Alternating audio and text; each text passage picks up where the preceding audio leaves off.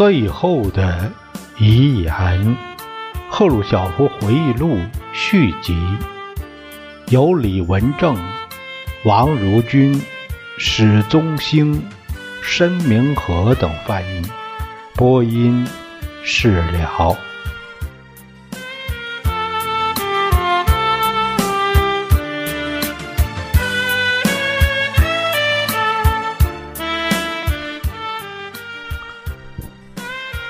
我记得有一次，多列士同志来看我们，他说他完全赞同我们毫不避讳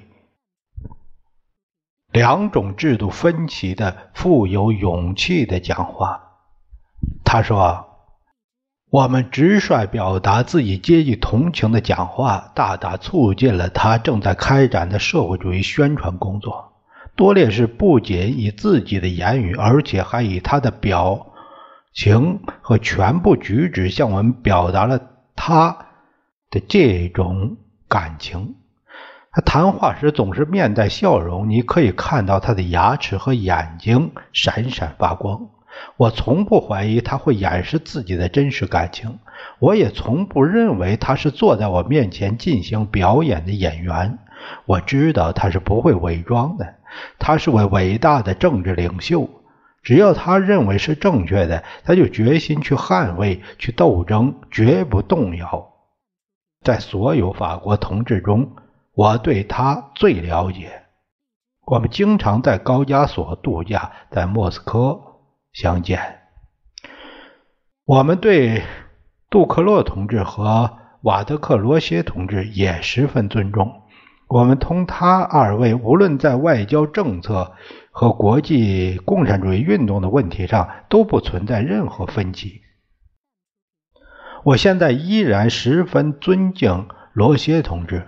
我记得在庆祝他六十五岁生日的时候，由于众所周知的原因，我没能公开向他表示祝贺。这个罗钦，哎，因为他这个字啊，有时候会打错。罗钦是法共政治局的委员，在七零年。四月，呃，过六十五岁的生日。我现在愿借口述我法国之行回忆录的机会向他道贺。我祝愿他和他的同志们在实现法国共产党的目标、为自由和社会主义在法国胜利而进行的斗争中取得成功。当多列士称赞我讲话直率时，我想他可能是指我在。法苏友好协会一次集会上的演讲，当时大厅爆满。我事后听说，外面广场上还有大批听众从扩音器听我演讲，气氛特别热烈。这又一次表明法国人民对苏联有特别的同情感。为什么呢？因为在他们从希特勒占领下获得解放的斗争中，苏联是做出了重大牺牲的。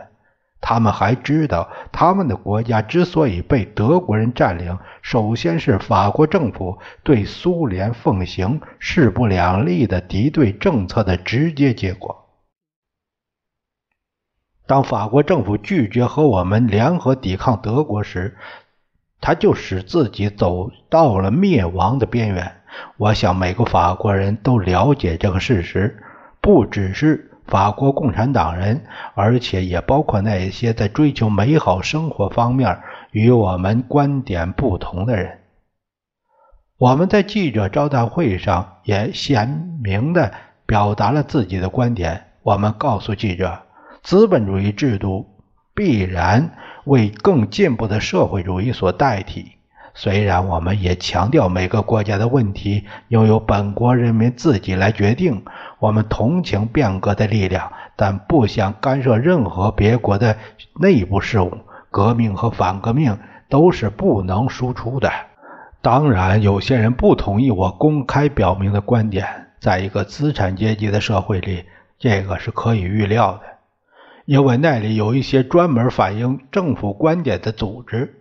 我们也知道，戴高乐政府同我们持完全相反的观点，并且正在同共产党进行激烈较量。所以，作为戴高乐的客人，我们得小心翼翼地避免卷入争论和对法国社会制度公开发表评论。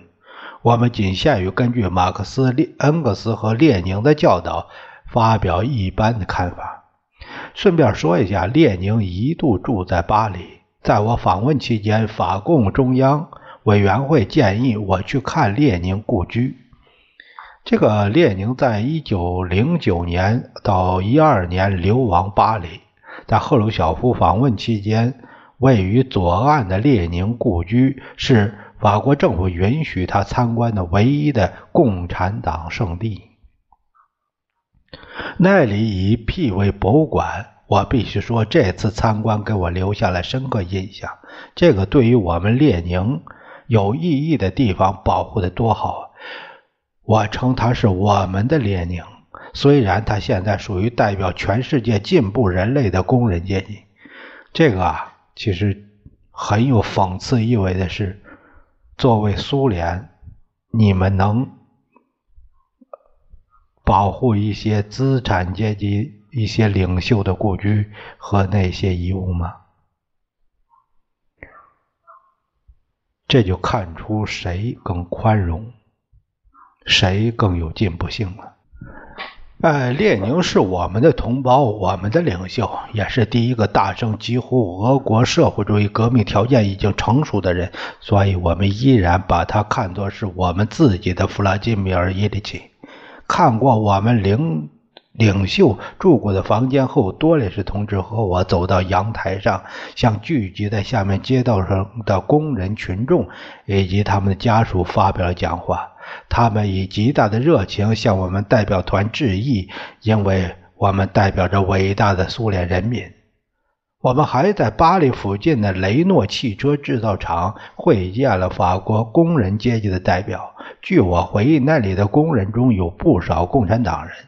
厂长待我们很有礼貌，他甚至送我一辆小汽车。这个下面有个注释说，赫鲁晓夫在福林的雷诺汽车厂参观的时候，厂方送他一辆蓝色的弗洛里德赛车。在这里和他和其他一些章节，赫鲁晓夫有时把事情的前后顺序、这个旅行日期给弄错了。比如说，这里叙述的参观雷诺汽车厂是他结束对各省的访问之后才才去的。哎，这个的总这是。可以理解的事情，记错了是。他表示希望雷诺厂能与我们汽车厂进行合作，我表示完全同意。遗憾的是，这事儿毫无结果。在这样两个制度不同的国家间建立经济合作关系是困难的。我们的日程安排使我有足够的时间会见法国人民和亲自了解法国生活的各方面。我特别想看一看那些著名的历史和文化古迹。法国是一个庞大又丰富的历史和建筑艺术博物馆。不论走到哪儿，总有一些东西使人感到惊讶，使人得到享受和赞叹不已。然而，就是科兹马·普鲁特科夫所说的。你不可能一下子尽收眼底，因此我只能看一些其中一些有趣的地方，比如说建筑物、绘画、雕塑等等。在访问巴黎的前头几天，我去了罗浮宫，这时我想起了青年时代我去列宁格勒参观东宫的情况。我用最快的速度从一个厅走到另一个厅，走了整整一天，最后精疲力尽，再也走不动了。只好瘫倒在公园的长凳上休息。那还是我年轻力壮的时候，可如今罗浮宫更大，精美的收藏品非常多，我不可能一次全部看完。我的向导，法国文化部长、著名作家马尔罗还陪我参观了爱丽舍宫，并去了凡尔赛。这个。呃，安德烈马尔罗是戴高乐的文化部长。在俄文原稿中，赫鲁晓夫说，文化部长是位著名作家。我记得他的名字和法国另一位著名作家莫里安相同。我听说此人的经历很有趣。他最初是个积极的共产党人，后来却变成了同样积极的戴高乐派的人。我发现他热情诚恳，他想使我对法国的所有文化珍品留下美好印象。根据日程，我们要访问一些省份。有人告诉我，沿途各城市都将由总统的代表出面接待我们。这些人是任命的，不是民选的。共职责包括管理警察。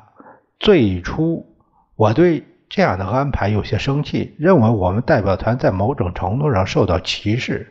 我们许多，我找到多列士同志磋商，然而他解释说，戴高乐总统只是在接待最高贵的客人时才命令他的代表出面。旅途中有一些总统的心腹人物陪同我们，在一些城市停留期间，由外交部一位官员接待。此人曾在德让之前担任过莫斯科大使，会说俄语。每到一城，他总是和我们一道出席宴会。在他喝白兰地和芳香烈性酒的时候，越谈越兴奋，禁不住唱起俄国歌曲来。我们其他人尽力陪他唱。我们唱歌本领不太高明，但和这样一个快活的法国人在一起，非常愉快。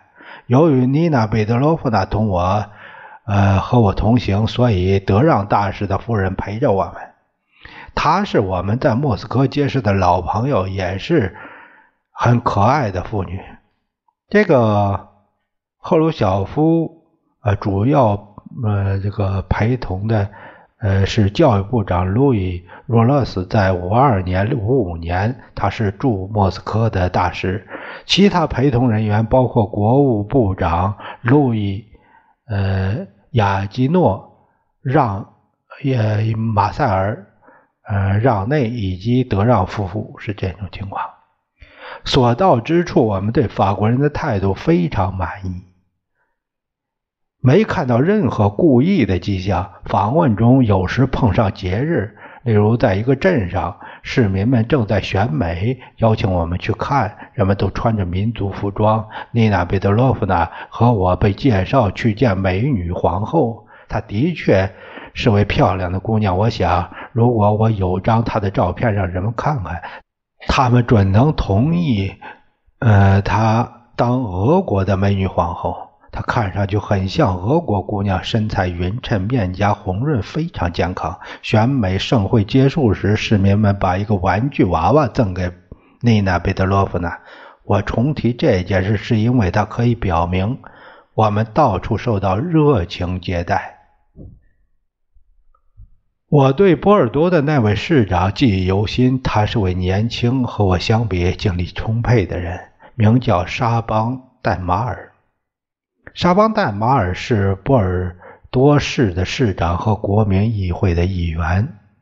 我们同车游览市容，十分热情地向我介绍波尔多市的改建计划。他指着一大片公寓楼对我说：“这些楼将被拆除。”我仔细听他介绍，没有问太多问题，因为他讲的都是当地的事物，和我关系不大。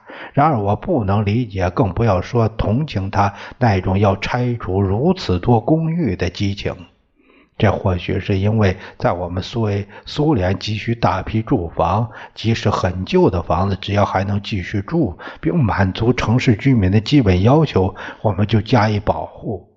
我深知莫斯科的住房紧张情况，其他城市也好不了多少。那你赫鲁晓夫还没看见我们现在这这。这这样的大大拆大建呢？全国各个城市人们都住的非常拥挤，设施也很差，简直就像是墙缝里的臭虫挤在一起。两家合住一间房子情况也不少见，实在让人难以置信。我不知道一家人怎么能在那样生活条件下生活。由于我正想着这些，所以对沙邦戴尔玛如此强调拆除旧房感到很惊讶。我心里想，这些人是资本家，他们有自己的考虑。我们共产党就不同了。对我们来说，拆毁一座旧楼并把里面的人搬迁走，是一个很难办的社会问题。尽管如此，我对沙邦戴尔玛的印象不错。有人告诉我他是戴高乐派的人，他当然没对我隐瞒这一点。在我们交谈中，他总是自豪地谈到他同戴高乐总统的亲密关系。我非常喜欢马赛，它周围的农村使我想到我们的土壤干燥、树木丛生的黑海之滨。这座城市颇像我们的奥德萨。事实上，马赛和奥德萨后来结成了姐妹城市，双方在很长一段时间里保持着密切关系。当我年幼住在乌克兰的时候，我记得有一种瓦叫马赛瓦。据有人解释，当法国人来奥德萨买俄国小麦的时候，他们就在马赛装上一种特殊的瓦压舱。到奥德萨后，他们把瓦卖掉，然后满载小麦而归。作为一个多次看到奥德萨的俄国人，我最终亲眼目睹了马赛。在马赛，我住在一座专门招待贵宾的王宫，或是一座庄园住宅里。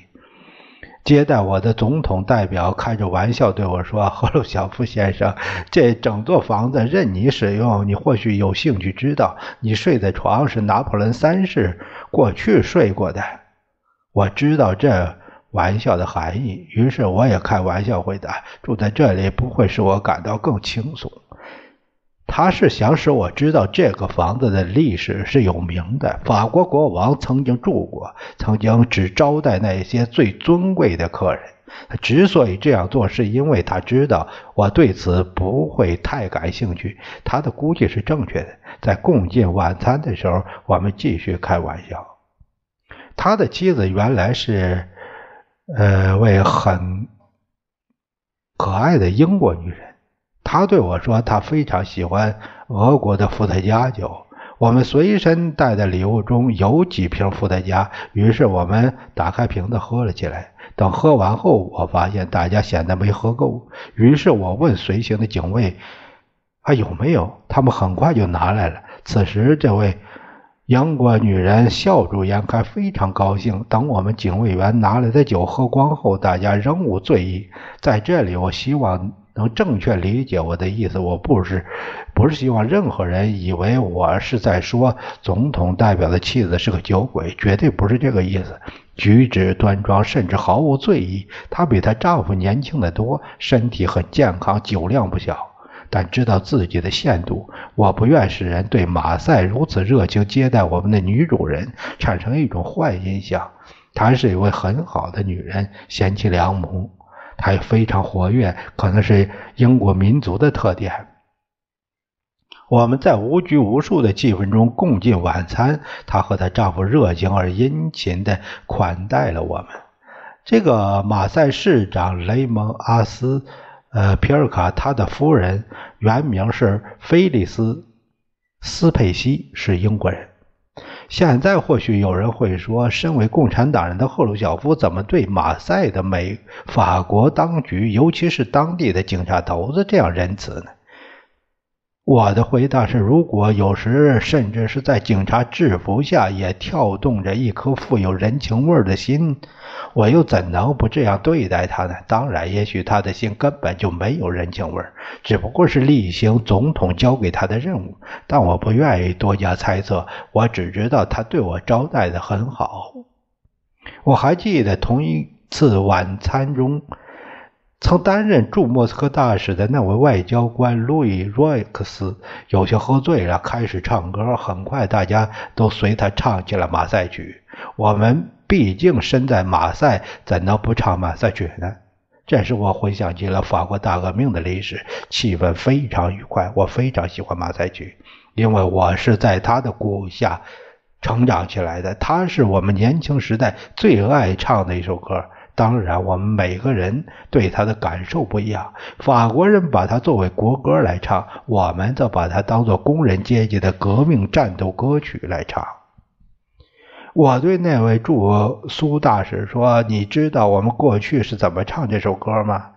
我不知道。我们的主人对我们为马赛曲所配的歌词会有什么看法？于是我把歌词说给他听，歌词是这样的：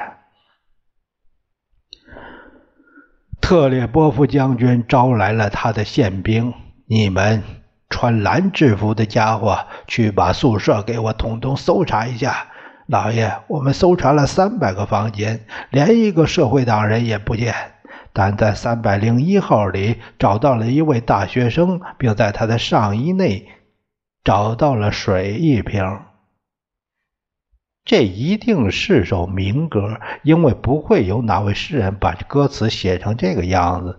这首歌在我年轻的时候很流行，但只限于斯巴顿的矿工中间，因为即使是。弗洛西洛夫这样的老革命，他年纪比我大，也从没有听到过。在我告诉了歌词之后，这位钱大师说：“哈，真的，让我们唱一唱吧。”于是我们唱了起来，他也参加进来一起唱。这是我们想起了很久以前的年轻时代。但同时也觉得有些不安。我不时回头看看周围是否有警察。我们那位本人就是宪兵的主人，听不懂歌词，但钱大使听得懂每一个字。他不禁哈哈大笑起来。过了一会儿，我决定不再继续唱，以免冒犯我们这位本人就是宪兵的主人。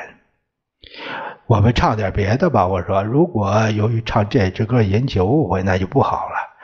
那位钱大使笑得更厉害了。我非常喜欢他，他的确知道该怎样使人毫不拘束。我们旅程上的下一个城市是地荣，钱大使也到了那里，并和我们一起出席了当地官员为我们举行的盛大宴会。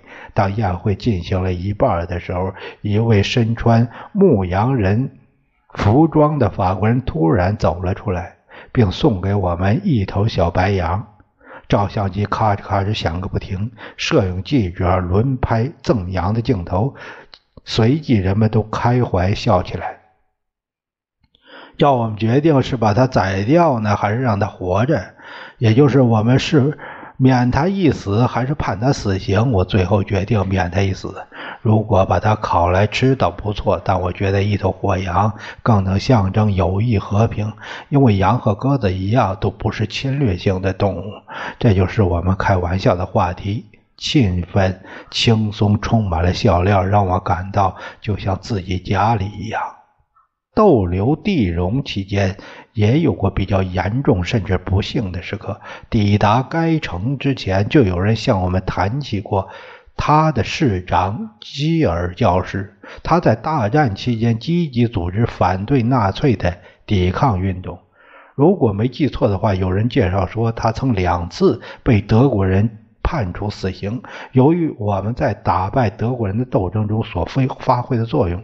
所以他对苏联特别友好，他憎恨法西斯，同情苏联，甚至被人认为是亲苏的。一句话，他是个不一般的人。我期待着同他见面。我们在地荣受到了像接待国王那样的款待，各种人都出来接待我们，唯独不见基尔教士。我后来听说是法国天主教会不让他和我会见，因为我是无神论者和共产党人。他被打发到别处去了，我想大概是他面临着调到某个修道院去了，甚至有传说他被抓起来了。天主教会。竭力抵制赫鲁晓夫到各省旅行。地荣市长费利克斯·基尔教授是一位抵抗运动的英雄。上级教会禁止他参加欢迎赫鲁晓夫的活动。后来据说，在赫鲁晓夫访问期间，基尔被警察从地荣弄走了。我们抵达驻地安顿下来以后。住所附近便聚集了许多人，并对着我们大声呼喊。我问议员他们在喊什么，他们喊赫鲁晓夫解救基尔。他们是要我干预此事，迫使有关方面放基尔回家，但我也不知道基尔的下落。即便我知道，也无能为力。尽管我非常同情他，一些官员后来解释说，基尔头脑发热，神经不大正常。我从这些话里感觉到，当局害怕基尔对我们过分热情。很清楚，法国当局愿意热情接待我们，但不允许过热。这件事令我甚为遗憾，因为我很想见一下。吉尔对靠近西班牙边境的一个法国省的访问，给我留下了愉快的记忆。在那里，戴高乐建议我或许有兴趣去看一下试验性的灌溉工程。这个说的是赫鲁晓夫参观了法国南部的一些灌溉工程，他对靠近西班牙边境的一个灌溉系统非常欣赏。这个在回忆录里边也提到过。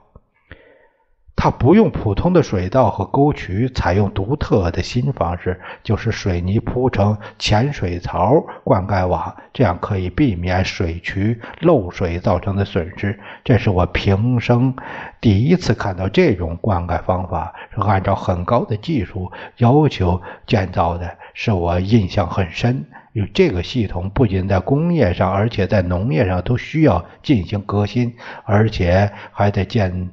水泥厂、浅槽的工厂。尽管如此，我还是决定把这个方法介绍到苏联去。回到莫斯科后，我向我们的灌溉专家做了全面的介绍，并派了一些人到法国学习。